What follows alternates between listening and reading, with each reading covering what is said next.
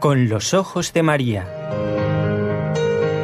El mundo, la actualidad, las preguntas más profundas sobre Dios y la vida humana en todas sus facetas necesitan ser mirados con los ojos serenos de la Virgen, la Madre de todos los hombres.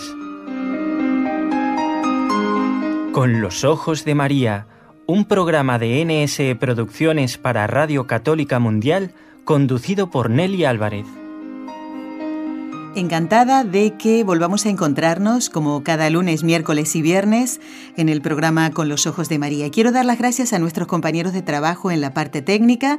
Desde Birmingham, en Alabama, en Estados Unidos, nos acompaña Jorge Grania. Gracias, Jorge. Y desde la ciudad de Barcelona, donde trabaja este equipo NSE, Nuestra Señora del Encuentro con Dios, está Raúl García en el control.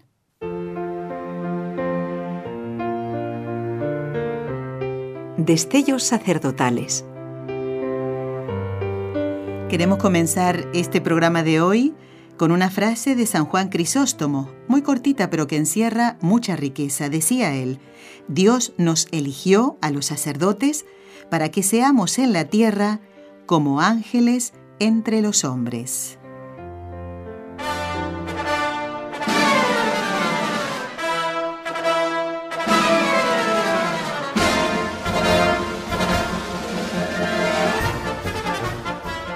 Bueno, bueno, yo les avisé que no se perdieran el programa de hoy, ¿eh? ¿Y por qué esta música?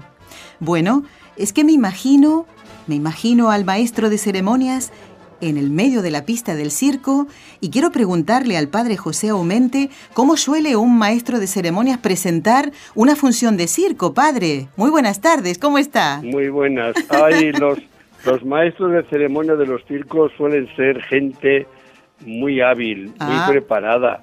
Te, te pueden de- presentar la misma persona cuatro veces distintas y siempre es una novedad, porque es así, ¿no? El, el circo es fantasía y la manejan muy bien eso de la fantasía. lo- Muy bien. Bueno, ustedes amigos están escuchando al padre José Aumente de la Pastoral de Ferias y Circos de la Conferencia Episcopal Española. ¿Cuál es su cargo concreto, padre, en esta pastoral, en este Pues mira, departamento de... En el departamento de, de ferias y circos soy el director a nivel nacional y después, aunque también comparto este ser también director de la pastoral de la carretera a nivel nacional también. Mm. Pero vamos, son dos cosas distintas, solamente que que a mí cuando vine por lo de la lo de los circos dije, oye, ¿por qué no te llevas también esta cosa que mira que bueno, no fuera ni era buscado ni era querido, pero bueno, digamos que ahora son los mis dos amores aquí en la casa de la conferencia episcopal. Bueno, muy bien.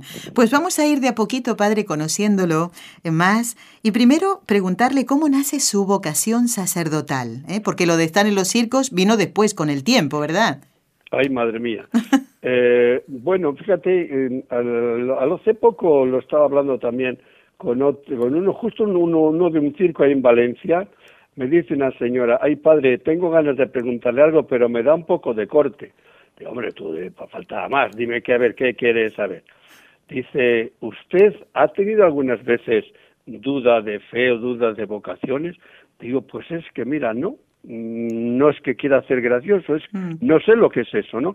Yo para mí he, he nacido y la vocación sacerdotal ha salido tan espontánea y tan natural de mí desde pequeño que, que vamos, no he, no he tenido un momento Sí, la vida consagrada. La vida sacerdotal, fíjate, porque yo eh, al, enseguida me consagré a Dios ya a los 16 años ya entré en un noviciado de un instituto secular y a los 18 y pico yo, yo ya hice la profesión, o sea que anduve bastante rápido. O sea, Bien. yo no tenía dudas de que mi vida iba a ser para el Señor, pero no tanto ya como sacerdote como laico. Pero ya que me has preguntado cómo nació, Ujú. pues fíjate, he estado siempre a dos aguas y entonces yo estaba en Roma en los años 70 y teníamos ahí una, una o sea, empezamos servicio en la parroquia del centro, en nuestro instituto, bueno, lo que sea. Y, y, y entonces yo estaba un día haciendo oración en una capillita, así muy fervorosillo, muy qué sé yo, Sí. y, y oye, de verdad que me asustó. Fíjate que después de tantos años todavía me recuerdo la cara de esa señora y, y, y el nombre, fíjate que Rita Cantarelli, la pobre señora hará mil años que ha muerto, porque era mayor en aquella época, te estoy hablando casi 50 años, ¿no? Y entonces eh, me da un libro en la mano, pero con autoridad. Ah. Eh, ¿Cómo dice? Yo sé, ¿eh? eh coge este libro, en italiano me dijo, coge mm. este libro, te lo lees y después te haces cura, pero así, ah. con autoridad.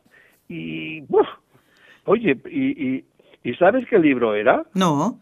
Sí, pues fíjate, era un librito, era La Virgen a sus sacerdotes preferidos. Oh. ¿Y, se acuerda del autor? Mm, no, pero seguramente que la tengo en casa. Ah, era, era algunas revelaciones de, de la Virgen a alguien. Yo ahora mismo no me recuerdo, sé que es muy bonito, eh, muy atractivo. Y bueno, yo pasé mucha, mucho lío. De hecho, no quería aceptar que pues, podría ser verdad. Entonces me fui a consultar a otra persona. Después me quise hacer un poco el examen en la, en la, en la universidad esta gregoriana para ver si realmente mi porque yo mi vida de consagración no tenía duda lo que ha dudaba más es la, hacerlo como sacerdote claro eso era mi duda y entonces bueno pues ahí maduré y aquí estoy después de tantos años gracias a Dios eh, felizmente muy feliz de hacer lo que sé y sobre todo haber entregado la vida desde jovencito al, al Señor. Qué mejor Señor, ¿verdad? Bueno, así es. Bueno, padre, sabe que eh, quien está del otro lado del cristal en la técnica es mi esposo y es mi ayuda adecuada. Pues me ha averiguado quién es el autor del libro. Es el padre Gobi del movimiento sacerdotal mariano. Es, sí, Ahí está. Pero fíjate que, que, me, es que me, ha, venido gol, de golpe ahora y, y, en esa iglesia que es San Lorenzo in Damaso, en Roma, en el centro de Roma, sí. hace poco cuando he estado yo en Roma la última vez, en diciembre, en diciembre, sí. pues tuve un rato y me fui, me metí de nuevo en la iglesia. La capilla en concreto estaba cerrada, pero me gocé un poco, un poco me recordé todo aquello, la iglesia ha cambiado algo, pero la mayor está así, pero fui a recordar después pues esos momentos tan felices que, que uno pasó por aquellas tierras romanas. Qué bueno. Padre, ¿cuándo fue ordenado y dónde? Mira, yo me ordené en Paredes de Nava, en Palencia, el 23 de octubre del 77. 77. Terminé los estudios en Roma en verano de ese año y después ya pues me vine para España donde me ordené y ya me quedé como a Italia voy muchísimo pero ya me quedé aquí como como sacerdote eh, de la diócesis de Palencia. De Palencia, de Palencia. Sacando cuentas, 40 años de sacerdote para 41, ya. Sí. Bueno, eso es para, para dar gracias a Dios. Padre, y en todos estos años de vida sacerdotal, ¿qué ministerios ha desarrollado? O sea, ¿siempre estuvo donde está ahora con... No, no, no. A ver, cuéntenos un poquito eso. Vamos a ver, yo pertenezco al Instituto Secular, Siervos de la Iglesia, y entonces eh, soy, soy diocesano, pero al, mismo tiempo pertenezco a la vida consagrada, pero no a la vida religiosa, sí. somos religiosos. Sí, sí. La vida consagrada sí porque tenemos los votos, ¿no? Entonces, cada cura, cada siervo de la iglesia que es sacerdote, pues depende íntegramente del obispo diocesano de donde se ha incardinado, ¿no? Entendido. Entonces, a mí el obispo mío de Palencia dijo que a unos pueblos del norte de Palencia, porque se necesitaban ahí curas jóvenes, y pues allí fue, sin más. Es verdad que mi fundador, que entonces vivía, que, que coste que soy el que ayudó al fundador a llevar al cielo, porque se murió estando conmigo en una visita que me vino a hacer a España. Ah, Él era italiano, entonces conmigo soy el testigo de, sus últimos momentos. Momentos, qué privilegio. una gracia también, ¿eh? Claro, claro. Bueno, pues allí él, él que tenía un proyecto, mil proyectos para mí, mil proyectos para mí, madre mía, las cosas que tenía. Pero al final, haciendo instituto secular que mandase el obispo, el obispo me... Hasta que, pero vamos a ver, como carisma de instituto, digamos, que mm, tenía mi fundador mm, sus amores, amores a la Eucaristía, amores a la Virgen, amores a San José y a Cristo es afuera de, de, duda, eso es sus amores preferidos.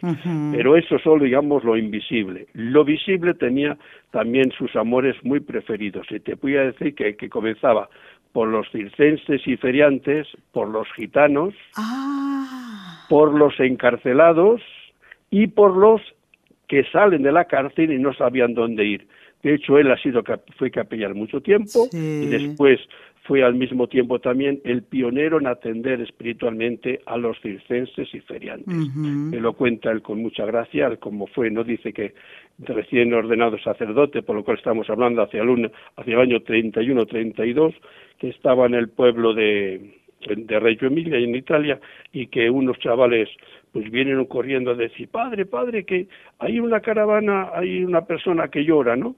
Ah, Entonces eh, corrió este cura que allí a, Atenderlo. pasaba y se quedó ahí un poco sos, entro, no entro, voy, no voy, claro que era- y entonces que le, le consoló a una mujer que dice, venga padre, venga, que nosotros también somos cristianos. ay, por Dios. Y dice, para mi alma sacerdotal aquel encuentro fue una revolución. Así lo habla él. Claro. Fue una revolución. Y habla de nombre y apellido de esa señora, porque dice, de- él fundó después una casa en Florencia. Tenemos una casa única en el mundo destinada a los ancianos del circo y de la feria. Fíjese. Cuando hay algún anciano que ya no puede ir más con la familia de pueblo a un pueblo de Sí. ciudad y, y quiere que tenga alguna existencia, pues este fundó en los años 50 esta casa para que todavía sigue funcionando. Y él dice, don Dino, mira por dónde esta señora fue después una de las primeras huéspedes de esa casa que fundé para, para los circenses. Qué cosa, padre, usted está hablándonos de personas que generalmente son descartadas, son dejadas de lado, ¿verdad? Son, eh, eh, no sé, no, no son atendidas como se debiera y, y su fundador ocuparse de ellas, ¿no? Ese carisma, un corazón que, que late por el alma de estas personas para llevarlo a que, que, Jesús. que Nelly, te voy a decir Mm. la, la palabra que puede sonar dura, pero se la oí al fundador, por la cual la digo, y además es que la creo, ¿no? Sí, decía, fíjate, esta frase, la Iglesia, que desde siempre ha mandado misioneros a todo el mundo, ¿eh? Para aquí, para allá, para el otro lado, ¿eh? dice, resulta que no nos habíamos dado cuenta que esta gente la tenemos a la puerta de casa y no nos hemos acercado a ellos.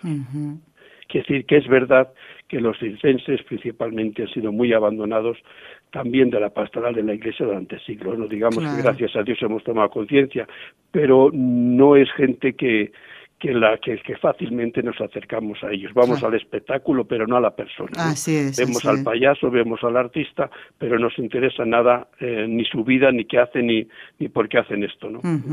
y todavía desgraciadamente es así, pero yo creo que mm, es verdad lo que decía Don Dino, ¿no? Decía, y yo lo, yo lo creo, ¿no? Decía, tenemos que estar con los circenses en la carpa, en, el, en la caravana, ¿eh?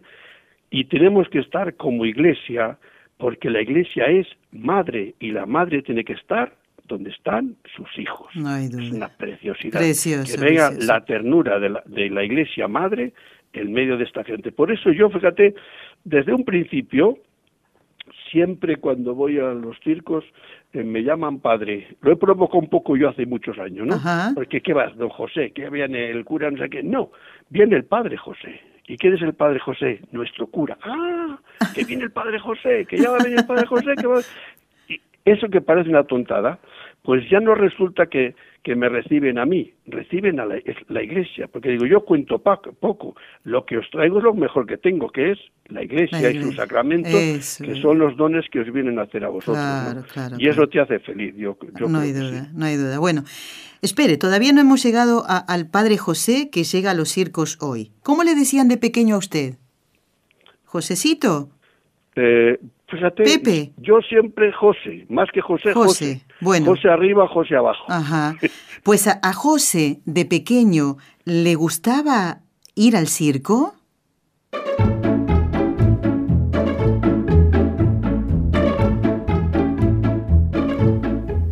Padre, aquí me imagino la pista y los payasos entrando. ¿Y a usted le gustaba de pequeño ir al circo? ¿Tal vez hacer malabares? No tenía yo mucha posibilidad de ir al circo en el pueblo. Ah, Saltimbanqui sí, eh, eh, digamos un poco de esos que venían con una cabra o cuatro cosillas que te hacían, pero circo, circo en los pueblos pequeños difícilmente podían ir, ¿no? Ah. Yo tardé ya años en, ir lo que se llama ver un circo y gustarme, un, de un circo.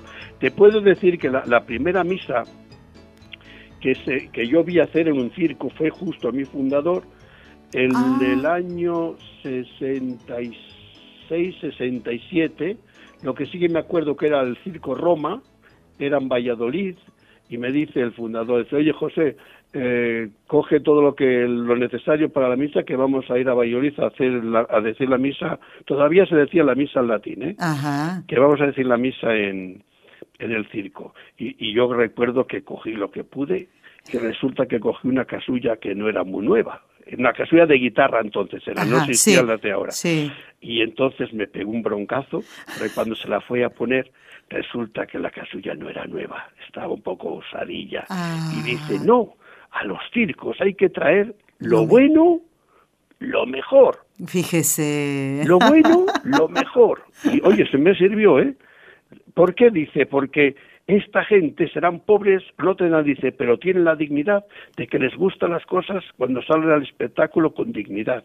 Y tú me estás haciendo, me haces la misa con esta eh, casulla un poco así, un poco mal, más o menos mal andada, ¿no? Bueno, ¿y usted aprendió la lección? ¿Aprendió la lección usted, sí, padre? ah, bueno, bueno. y otra frase que me dijo entonces, dice, no sabes cuánto me duele el corazón el venir a decir misa a esta gente en una carpa de circo y tenérsela que decir en latín. Dice, es que la iglesia les tiene que hablar en su lengua. Fíjate que antes del, estaban en el pleno concilio. ¿eh? Estamos hablando de 62 y ya le molestaba el ir al circo y, decir una misa en latín para que, la, que sabía que la gente no la entendía.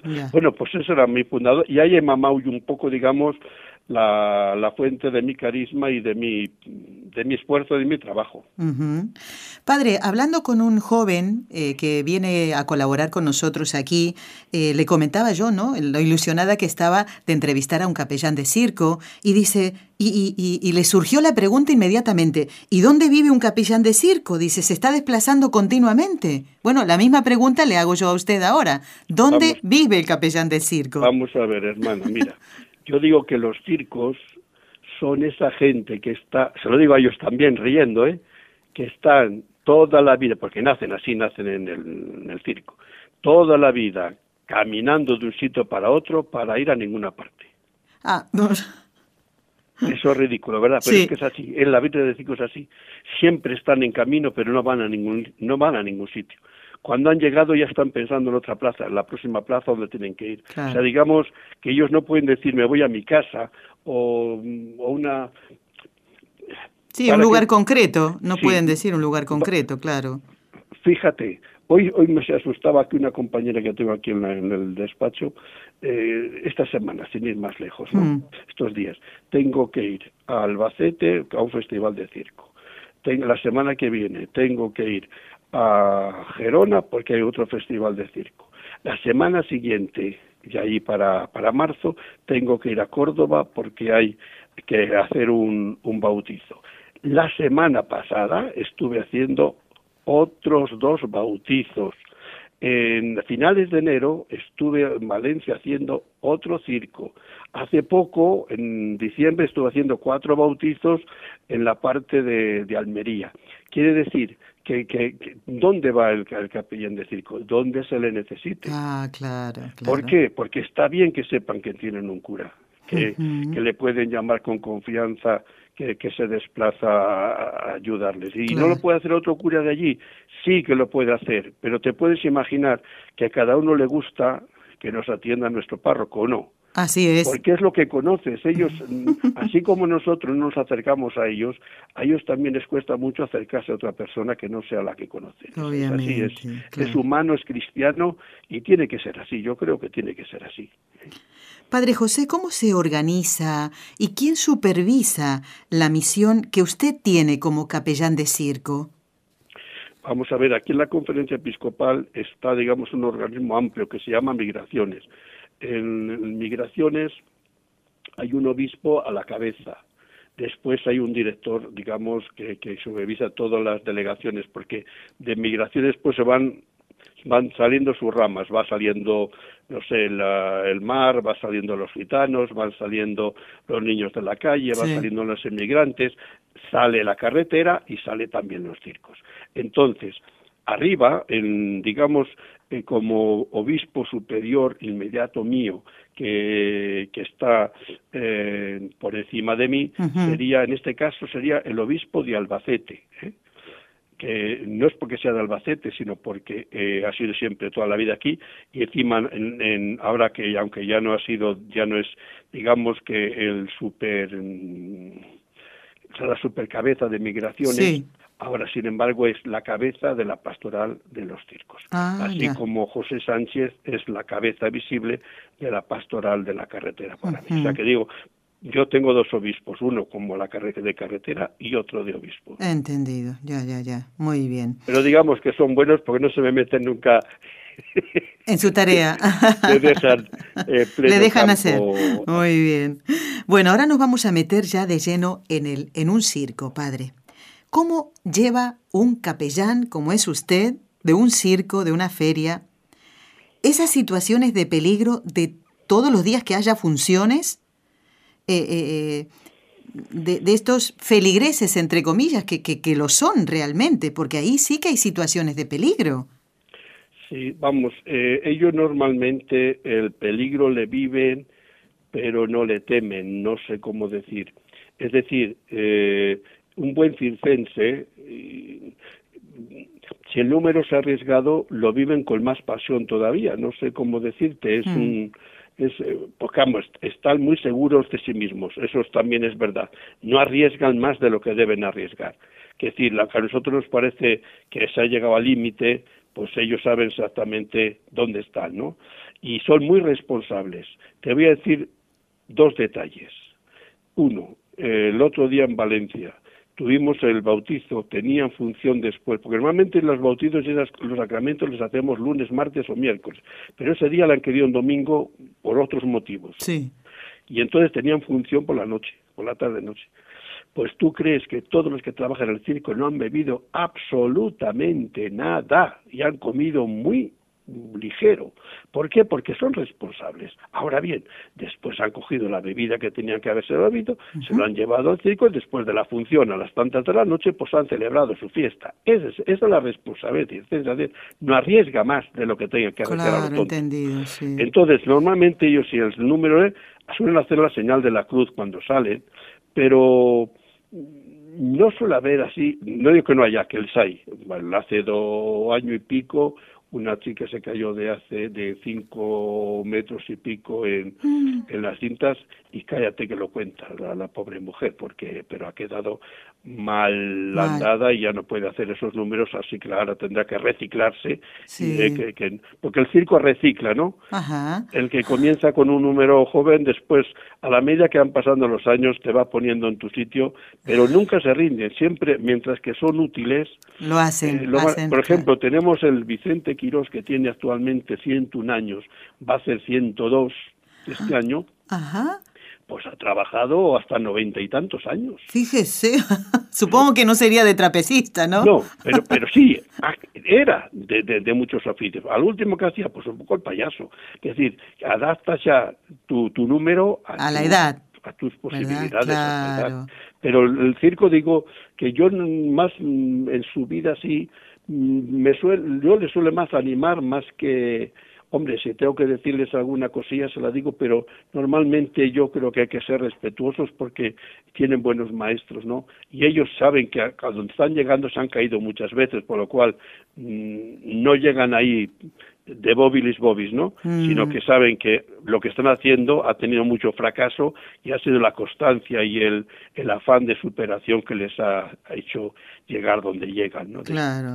Y esto quiere, quiere decir, padre, que usted, por ejemplo, no ha aconsejado nunca a un trapecista o a un hombre bala, estos que salen disparados, que utilice una red para que no ponga en peligro su vida, porque ellos saben lo que, hacen. Que, es que ellos no lo ven ellos saben lo que es, es su trabajo y le domina. Quiere decir que no es, no es el, de hecho, mira, hace poco estuve bendiciendo el cañón eh, de ese cañón más me dice, padre, habíamos hecho unas confirmaciones, unos bautizos, unas cosas.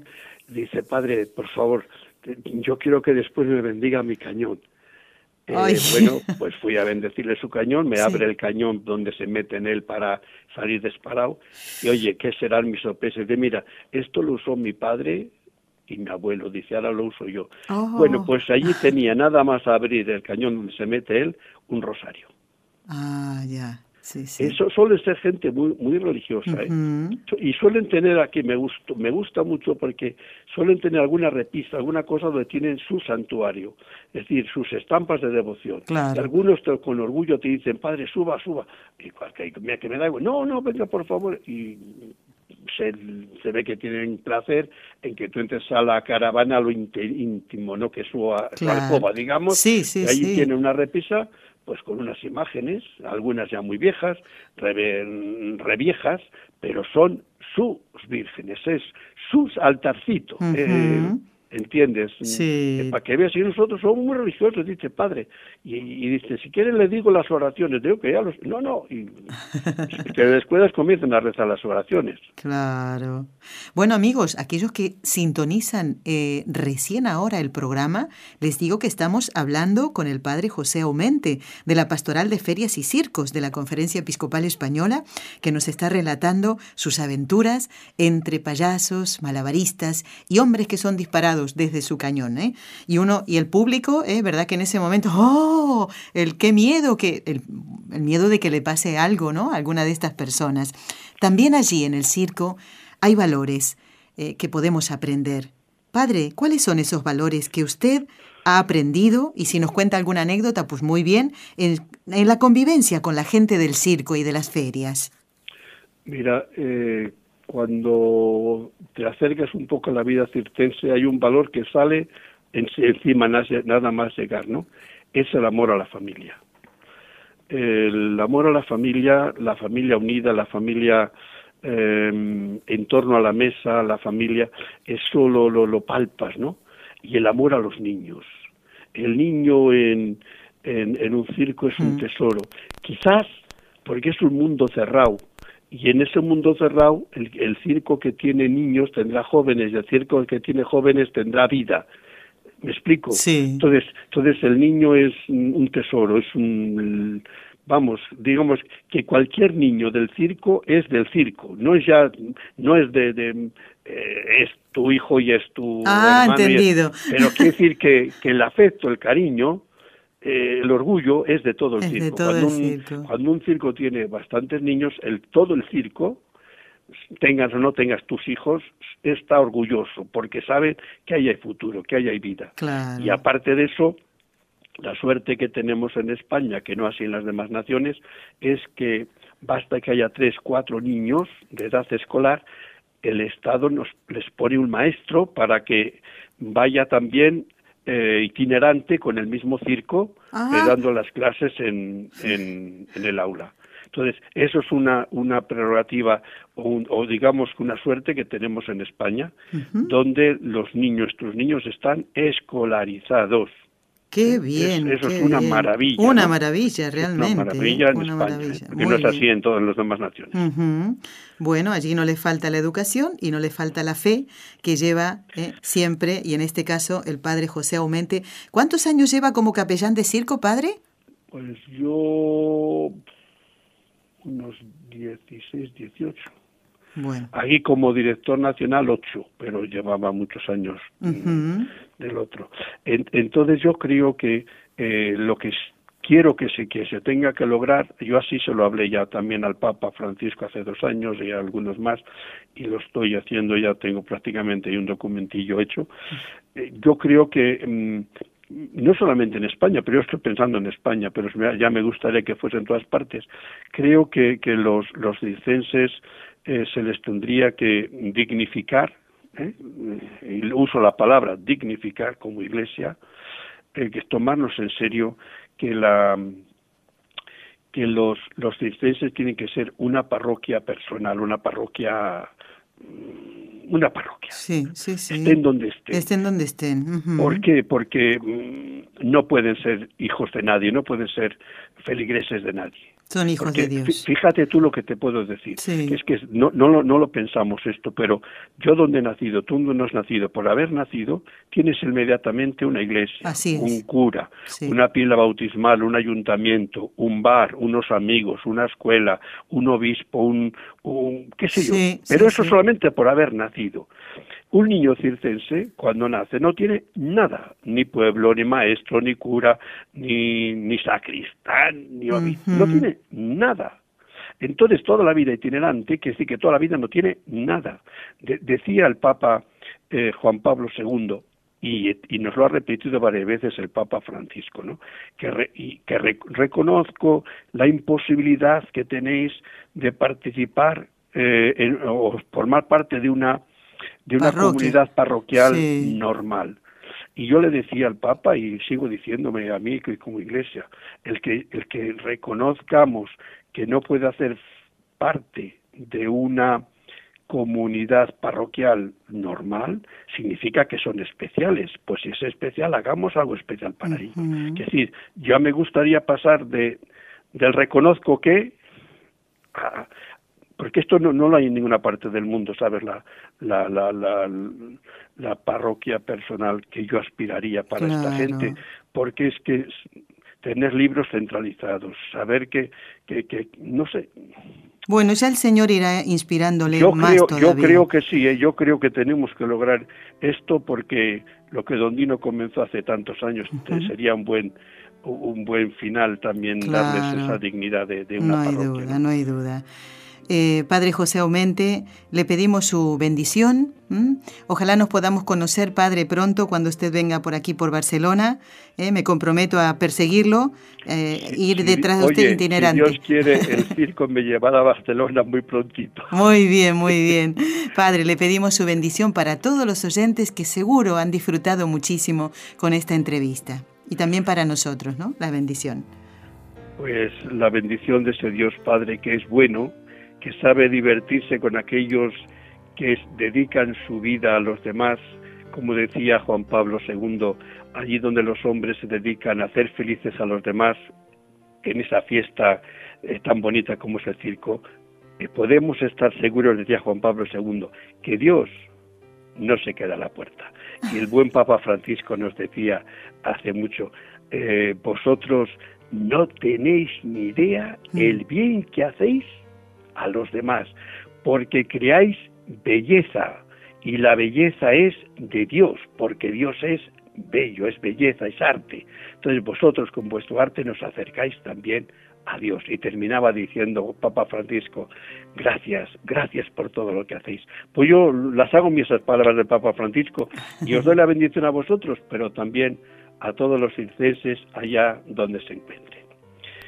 Y la bendición de Dios Todopoderoso, Padre, Hijo y Espíritu Santo, descienda sobre vosotros y permanezca para siempre. Amén. Amén. Gracias, Padre José Aumente. Dios lo bendiga y hasta pronto. Dios quiera que nos podamos conocer personalmente. Eh, gracias por todo, Padre, por este tiempo que nos ha dedicado y a seguir haciendo el bien en el medio de la pista del circo. Muchas gracias, Padre. Gracias a vosotros y que Dios os bendiga. Igualmente.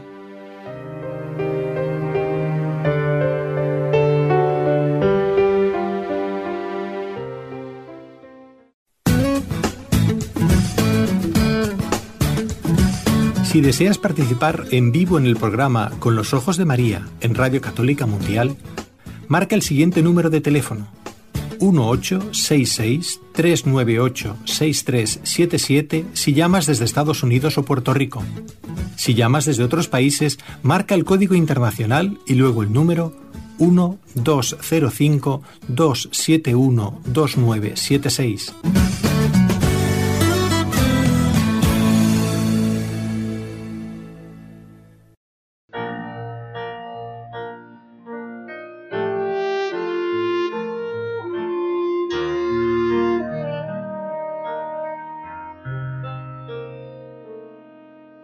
1205-271-2976. supiste verme en el llagado, en el anciano inútil desplazado. en el desamparado y el mendigo.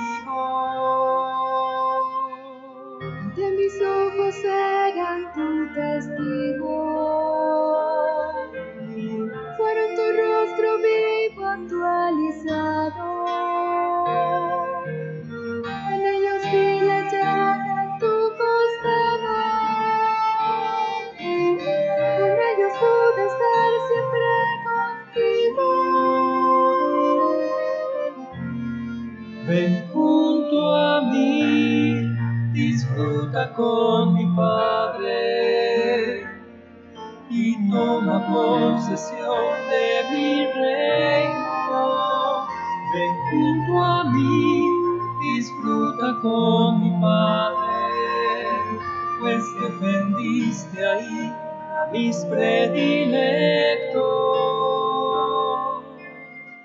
Esta canción, interpretada por el grupo GESED, el Ministerio de Música de México, fue compuesta para resaltar la figura de una gran mujer, que fue eh, la Beata Petra de San José, pero va como anillo al dedo para mm, todos los que, como el Padre José Aumente, que estuvo con nosotros, mm, han visto a Jesús en el que tiene una llaga, pero no solamente física, sino en el corazón, una llaga en el espíritu, porque está roto por dentro.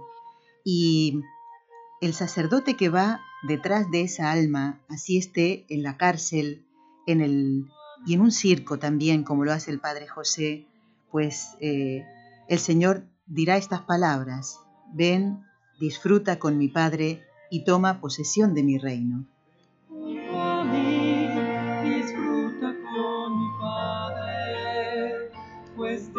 Defendiste ahí a mis.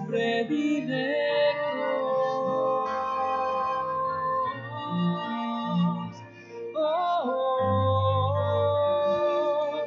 oh, oh.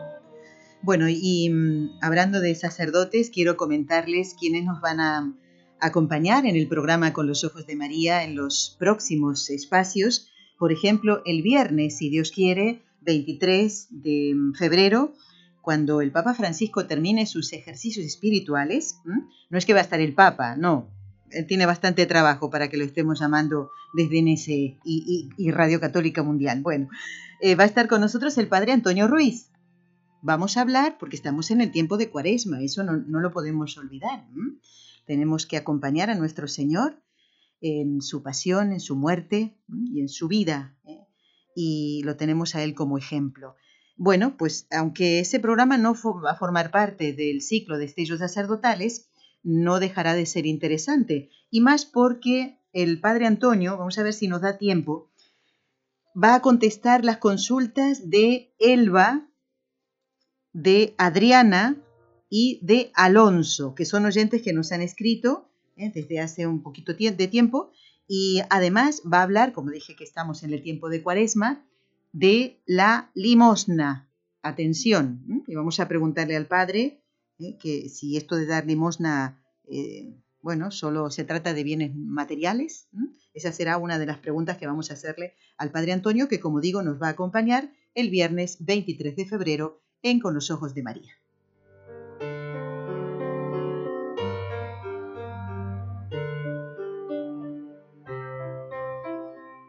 Nos ha escrito María Enelia al correo electrónico y nos dice qué bonito el programa con el padre Juan Antonio, ¿eh? Juan Antonio Mateo, que estuvo el eh, 16, el viernes pasado, estuvo el padre Juan Antonio Mateo.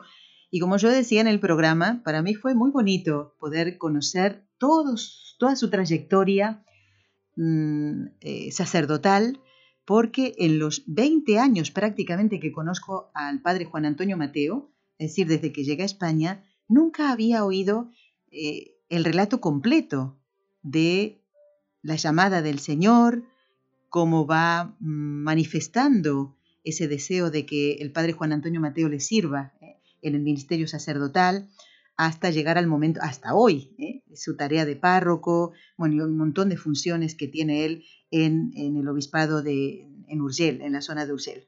Y nos dice María Enelia, Eh, qué bonito el programa con él eh, de, sobre su vocación sacerdotal. Un abrazo para él y que Dios lo bendiga siempre. Y dice Nelly, quiero aprovechar este ciclo sobre el sacerdocio y me gustaría que dedicaran uno, uno de los programas al sumo sacerdote Aarón, dice. Bueno, mira, vamos a ver cómo podemos hacerlo. Y me dice María Nelia que qué memoria tiene, ¿eh? No se ha olvidado. Dice Nelly, nos queda pendiente el de Elías. María Nelia, quiero decirte que tampoco nosotros nos hemos olvidado. Eh, para nada, ¿eh? Ese programa mm, va a traer como invitado aquí al padre Luis Díez Merino. ¿eh? O que conoce muy bien estos temas y fue el que habló de Moisés. Espero que te haya gustado. Lo, que te hayan gustado porque fueron en realidad dos programas los que dedicamos a Moisés. Muy bien, María Nelia, muchas gracias por tu mensaje. Y hablando de sacerdotes, miren, no se pierdan el programa del lunes que viene. Como siempre digo, no digan que no les avisé.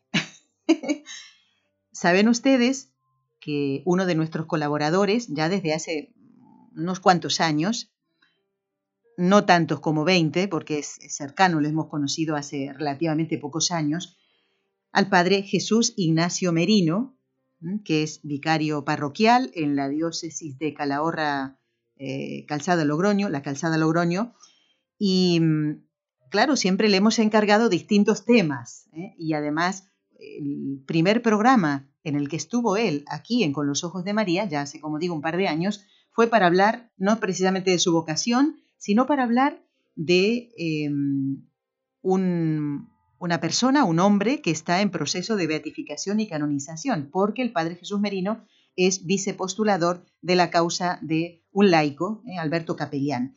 Y ese, ese fue el tema que tocó en el primer programa que estuvo aquí. Pero ¿por qué les digo que no se pierdan el programa? ¿Por qué? el día lunes, si Dios quiere, en el programa número 19 de este ciclo de estellos sacerdotales, el Padre Jesús Ignacio Merino nos va a relatar lo mismo que hizo el Padre Juan Antonio, pero claro, es diferente, ¿no? Quiero decir, el proceso de su vocación, cómo descubre su vocación al sacerdocio. Él tiene menos años de ordenado que el Padre Juan Antonio Mateo. Son realidades diferentes. La llamada del Señor es diferente, la edad a la que llama también es diferente, las circunstancias, las reacciones de la familia, de los amigos, de alguna novia que pudo tener un hombre que después descubre su vocación y, no es que renuncia, sino que deja eso por algo mucho mejor, que es servir al Señor para la salvación de las almas. Esa es la tarea de un sacerdote y de decir siempre la verdad de destacar cuáles son los pilares de la vida cristiana, ¿eh? la, la Eucaristía y la devoción a María. ¿Qué será de un sacerdote que no hable de la Eucaristía, que no fomente la devoción a la Santísima Virgen? Pero primero lo tiene que tener él. Bueno, son muchos puntos que queremos ir destacando en este ciclo de estellos sacerdotales que espero que les, les guste. ¿eh? Eh, y me encantaría que hoy, mm, después que termine este programa, si les da un momentito de tiempo, eh, sus actividades, que ustedes pudieran escribirle al padre José Aumente, si es que el programa les ha gustado, por supuesto, ¿eh? Así que bueno, vamos a ver, ¿está, ¿hay una llamada entonces? Ah, bueno, vamos a saludar a una, no digo vieja amiga, porque si no va a sonar como que tiene muchos años y no los tiene, ¿eh? porque está espléndida y además su, forma de ser es tan encantadora que la hace encantadora eh, por fuera también, ¿eh? porque lo es por dentro. Ella es Marjorie de Winter Garden. Marjorie, ¿cómo vamos por allí, por Winter Garden? ¿Qué tal? Ay, yo no la escucho. ¿O estaré sorda? Marjorie, ¿estás por ahí? Ay, Dios mío, ¿qué? ¿Qué es lo que está pasando? Bueno, el demonio siempre hace estas cositas. A veces a ver, más. Ahora sí, Marjorie. Ahora sí me oyes. Ahora, ahora. No es que esté sorda, ¿eh? No es que esté sorda. No, yo sé, yo sé. Como, buenos días, Nelly, saludos a todos por allá. Qué programa tan bello. Uno nunca se puede imaginar que en un circo hay un capellán. A ver. espectáculo. Y se ve que es un señor tan querido, tan alegre. La bendición que dio fue muy bella, muy lindo y eh, es, es ustedes que son ustedes eh, NSE y EWTN que me han enseñado a orar por los sacerdotes porque yo no tenía idea que uno podía orar por ellos o que debía orar por ellos pero eh, es un afecto muy grande que tengo por los sacerdotes, todos son tan lindos, tan necesitan tanto de nuestras oraciones, yo les agradezco mucho a ustedes eso. También quería pedirte oración por mi mami, ella está escuchando ahora el programa, quiero mandarle un beso muy grande a mi mami, se llama Mariela, me la operaron de urgencias el sábado, pero ella es una mujer muy fuerte, está muy bien allá en Bogotá con mi papi. Ah, muy bien, pues vamos a mandarle entonces nosotros también un abrazo así en la distancia, Mariela, aunque no la conozcamos, pero siempre se dice esto, de tal palo, tal astilla. Entonces, si conocemos a Marjorie y es así, ni que me quiero imaginar lo que debe ser doña Mariela, ¿eh? Así que le mandamos un abrazo muy fuerte a ella, ¿eh? Y así es mi papi también, los dos son hiperactivos y súper queridos, alegres. Mi papi se llama Gonzalo. Y también eh, orar por, por don Enrique Calico, que es igual a mi papá, a mi mamá, así activo y todo, yo me lo imagino, les todo Muy bien, pues entonces a don Gonzalo también le mandamos un abrazo muy fuerte y a Marielita que se ponga bien. Y, y, en eso tiene mucho que ver, eh, Marjorie, mm, el ánimo. Cuando una persona tiene el ánimo mm, así tan, tan, no sé, tan alegre, ¿eh? como en el caso de don Enrique, por ejemplo, si ustedes lo hubieran visto en el hospital, pero es que él hubiera salido a andar con nosotros a dar una vuelta por ahí, fuera del hospital. ¿eh? con sus muletas y todo. Y me imagino que conociéndote a ti también, Mariela, y, tu padre, Gonzalo, deben ser así, ¿no? Qué importante es inculcar en los hijos el buen ánimo, la alegría cristiana, porque realmente, eh, aunque nos pasen estas cosas que nos tengan que operar de urgencias, ¿verdad, Mariela? Bueno, pues tenemos que ver eso como la voluntad de Dios y ayuda muchísimo el buen ánimo a salir adelante. Así que bueno, ya, ya los apunto para la misa del último día del mes, que faltan algunos días todavía, pero mm, aprovecho este momento, Marjorie, para invitar a los que todavía no han enviado intenciones, eh, pues que lo hagan, ¿eh? que no lo dejen para el último día, porque muchas veces, claro, yo termina este programa y no voy a revisar el correo. Ya entrego la lista con eh, el último programa del día, del mes, quiero decir, ¿no? Entonces entrego la lista de, de todos los oyentes que han escrito o han llamado. Así que bueno, Marjorie, ¿te queda algo en el, en el tintero, como se suele decir? No, mandarles un abrazo bien grande, los quiero mucho, los extraño, ojalá algún día vuelva a visitarlos. Y muchas gracias, que Dios los bendiga y que sigan haciendo esta bella labor con nosotros de catequizarnos y mostrarnos el amor de Dios. Un, abrazo y un beso para todos. Bueno, un saludo también para tu familia y si así Dios lo quiere, pues bendito sea Él. ¿eh? Gracias, Marjorie. Te invito a rezar ahora eh, si quieres, porque si estás trabajando, pues puedes ir mientras estás trabajando, acompañarnos en el rezo de las tres Ave Marías. Vamos entonces a encomendar hoy fundamentalmente, en este, en este día, 21, eh, eh, al Padre José Aumente, que ha sido nuestro invitado, a todos los sacerdotes que nos acompañan en los programas, a todos los sacerdotes que trabajan en esta emisora, que hacen su, su apostolado. Algunos no tienen ni idea de los medios de comunicación, pero el solo hecho de saber que les van, van a escuchar y ver muchas personas y que eso va a ser que el Señor trabaje en sus corazones, pues se apuntan a todo, claro, ¿eh? porque ven el bien que puede hacer un medio de comunicación como es eh, Radio Católica Mundial, como es NSE. Así que los encomendamos a todos y también los que ustedes se han puesto en las listas entonces.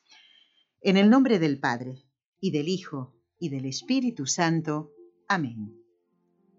María, Madre mía, por el poder que te concedió el Padre, libra a todos los sacerdotes de caer en pecado. Dios te salve María, llena eres de gracia, el Señor es contigo, bendita tú eres entre todas las mujeres, y bendito es el fruto de tu vientre, Jesús. Santa María, Madre de Dios, ruega por nosotros pecadores, ahora y en la hora de nuestra muerte. Amén. María, Madre mía, por la sabiduría que te concedió el Hijo, libra a todos los sacerdotes de caer en pecado.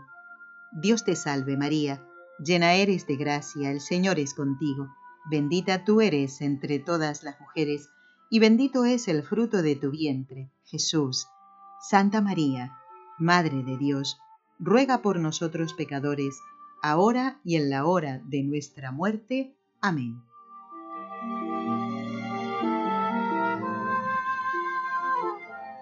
María, Madre mía, por el amor que te concedió el Espíritu Santo, libra a todos los sacerdotes de caer en pecado. Dios te salve María, llena eres de gracia, el Señor es contigo, bendita tú eres entre todas las mujeres, y bendito es el fruto de tu vientre, Jesús. Santa María, Madre de Dios, ruega por nosotros pecadores, ahora y en la hora de nuestra muerte. Amén.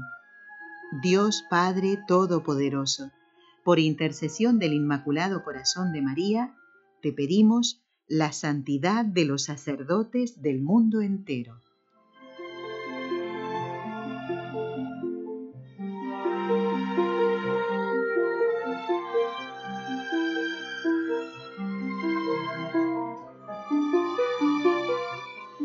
Por supuesto encomendamos los ejercicios espirituales que está haciendo el Papa Francisco con la curia romana en la localidad de Aricia, ¿eh? en Italia. Eh, empezó el domingo pasado y hasta este viernes, 23 de febrero, estará haciendo los ejercicios espirituales.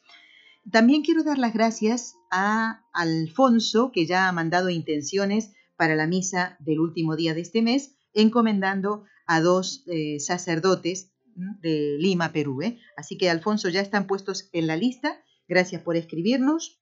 No nos olvidamos, Marianelia, del profeta Elías, por supuesto. Y quiero recordarles a todos que el próximo viernes, día 23, el Padre Antonio va a hablar de uno de, los, de las características de, esta cuaresma y de todas ¿eh? que tenemos que tener en cuenta, es la oración, la limosna y el ayuno. Entonces, vamos a, como todavía falta para que termine la cuaresma, vamos a tocar el tema de la limosna, así que no se lo pierdan. Y el padre Antonio, Dios mediante, a ver si nos da tiempo, responderá a las inquietudes de Elba, de Alonso y de Adriana, que nos han escrito en los días pasados.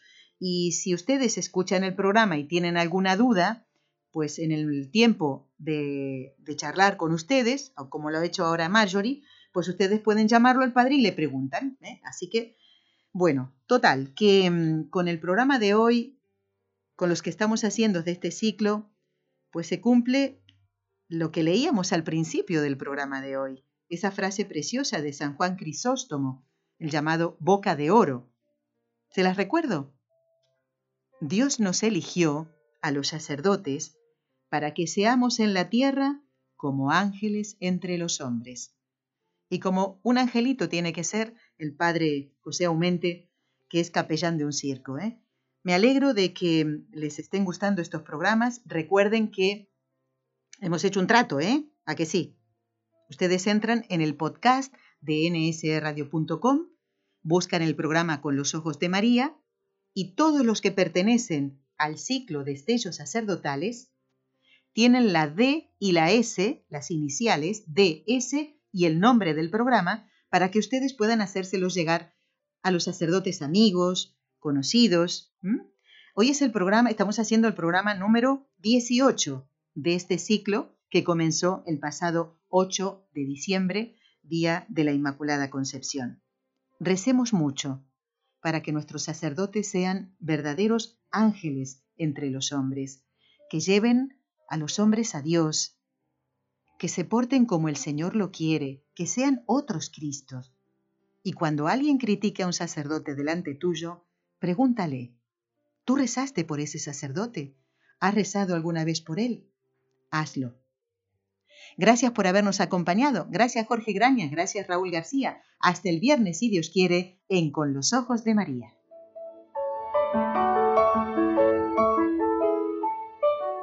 Has escuchado un programa de NSE Producciones para Radio Católica Mundial.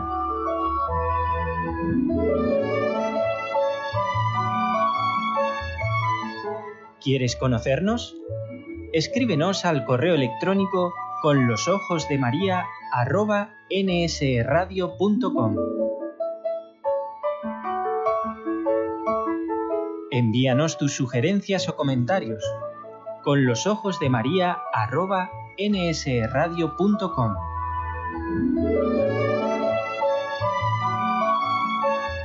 Te esperamos.